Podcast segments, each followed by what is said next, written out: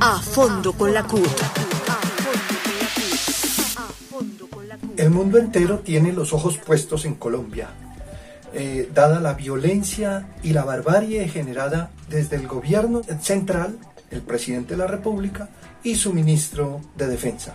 Claro, esas órdenes las han cumplido al pie juntillas la policía, el SMAT y el ejército, dejando más de 70 personas muertas, jóvenes, que enfrentaron la protesta social y fue criminalizada.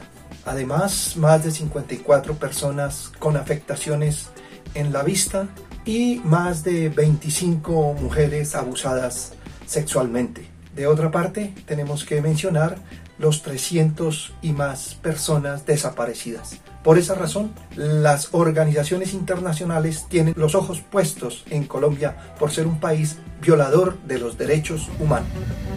A fondo con la CUT.